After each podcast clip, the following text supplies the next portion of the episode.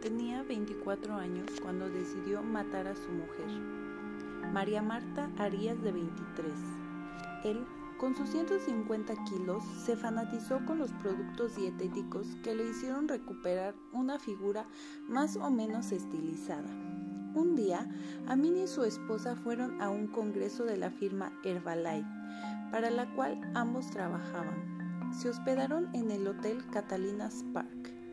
Esa misma tarde, Amin se peleó con un compañero de la empresa y salió con su mujer de la convención. Caminaba con ella por la Plaza Independencia cuando de golpe empezó a gritar que lo perseguían y que querían matarlo. María Marta no sabía dónde ponerse de la vergüenza.